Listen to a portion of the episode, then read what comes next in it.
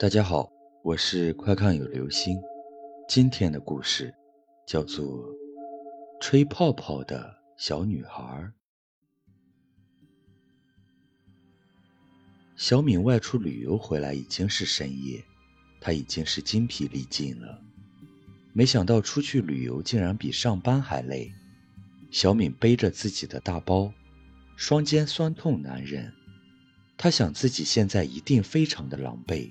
满脸的灰尘，他现在只有一个想法，就是早点回家洗个澡，早一点休息。他租在很老旧的小区里面，没有电梯，他住在五楼，要一口气爬上去，简直就是要人命啊！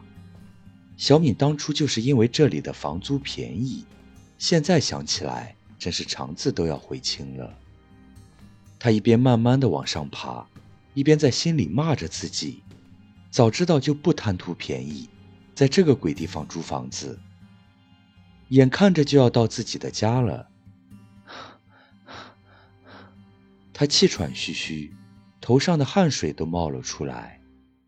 刚一转过来，他就看见前面有一个黑乎乎的东西，他喊了一声：“谁啊？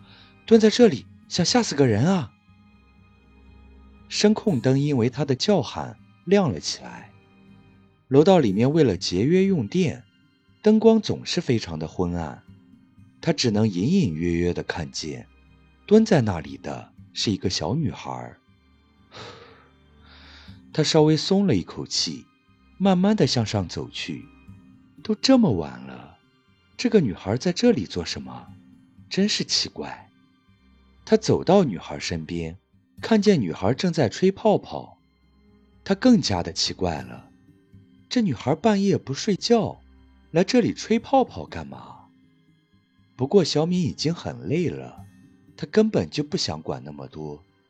不过，在他离开女孩身边的时候，似乎觉得有什么不对劲的地方。当时只是一瞥，也没有看清楚，也许是自己多心了吧。他准备打开通道的门回家去，就在这个时候，女孩忽然说话了：“姐姐，我们一起来吹泡泡好吗？”小敏愣了一下，她本来不想搭理这个女孩，但是人家跟自己说话了，要是自己不回答，那就太不礼貌了。小敏说：“太晚了，姐姐也很累了，你快回家吧。”你要是再不回去，你爸妈也该着急了。女孩说：“姐姐，你早点回去吧，这么晚了，不要在外面闲逛了。你就不怕遇见什么不干净的东西吗？”小敏愣了下，觉得浑身的鸡皮疙瘩都要出来了。她尴尬地说：“哎，你你别乱说了，这个世界上根本就没有鬼，快点回家吧。”第二天，小敏像往常一样去上班。经过昨天小女孩坐的地方，她有意的看了一眼，地上有一个浅浅的印子。不会是昨天小女孩吹泡泡留下的吧？她自言自语的说：“哎，真是的，在这里弄一滩水，要是有人滑倒了怎么办呢？一定是昨天的那个女孩弄的，太调皮了。”他叹了一口气，刚抬起脚就滑倒了。他哎呦一声，跌坐在地上，手腕传来一阵刺骨的疼痛。他知道自己的手受伤了，真是倒霉！刚才还在说别摔倒了，这下就摔倒了，手疼极了。他想，不会是自己的手被摔断了吧？他强忍着疼痛，大声的叫喊：“救命！救命！”但是这个时候，人们基本上都已经去上班了，怎么会有人来救自己呢？更何况自己是住在顶楼的，根本就不会有人上来。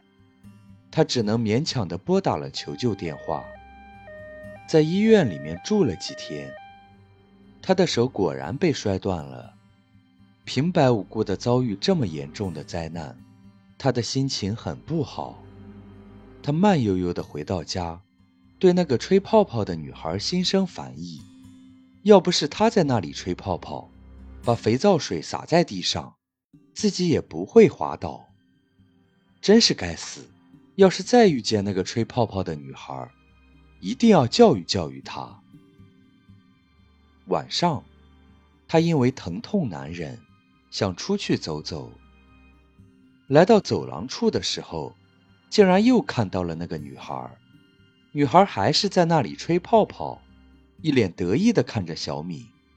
小敏的气不打一处来，她生气地说：“哎，你别在这里吹什么泡泡了，将水洒在这里，害得我跌倒摔断了手。”女孩笑了。哼哼，你自己不小心走路不看，关我什么事？你应该好好检讨一下，为什么别人都没有跌倒，单单只有你一个人跌倒呢？小米没好气地说：“还不是因为我倒霉吗？才遇上这种事。我知道你是调皮的年龄，但是你也不要伤害到别人呀。”女孩邪恶地说道。如果我不在这里，你就不会看见我。你不看见我，怎么会有不好的运气？你说你是不是很倒霉啊？不过，你最倒霉的事情是遇见了我。小敏也说：“对，确实，我看我最倒霉的事情就是遇见你。”女孩见小敏并没有听懂自己的意思。她一字一顿的说道：“你还是不明白吗？你要是不够倒霉，是看不见我的。”小敏不屑地说：“哼，你少吓唬我，我才不害怕呢！难道你还是鬼了？你要是鬼，证明给我看呀！我还没有见过鬼长什么样子呢。”女孩咯咯一笑：“呵呵，简单。”说着，嘴里源源不断的吐出白色的泡泡。他含糊的说：“来呀，我们一起吹泡泡吧。你知道我是怎么死的吗？”女孩嘴里的泡泡越来越大，小敏这才想到，那天看见女孩在吹泡泡，总觉得很是奇怪。原来，女孩根本就没有用吹泡泡的工具。但是她能吹出泡泡来。女孩说：“我是误食了洗衣粉才死的，我不用任何的东西都能吹泡泡，但是我控制不住自己，才会弄得满地都是。”小敏尖叫一声：“啊！你到底是什么东西？你怎么会在这里？你到底想做什么？”女孩笑了，哼哼。我说过，你是太倒霉了，才会遇见我。放心，我不会对你做什么。等你的运气好了，自然就看不见我了。小敏尖声尖叫着跑开了。第二天，趁着大太阳，他找了朋友帮自己搬家。他再也不敢住在这里，他再也不想看见。那个吹泡泡的女孩。好了，这就是今天的故事，吹泡泡的小女孩。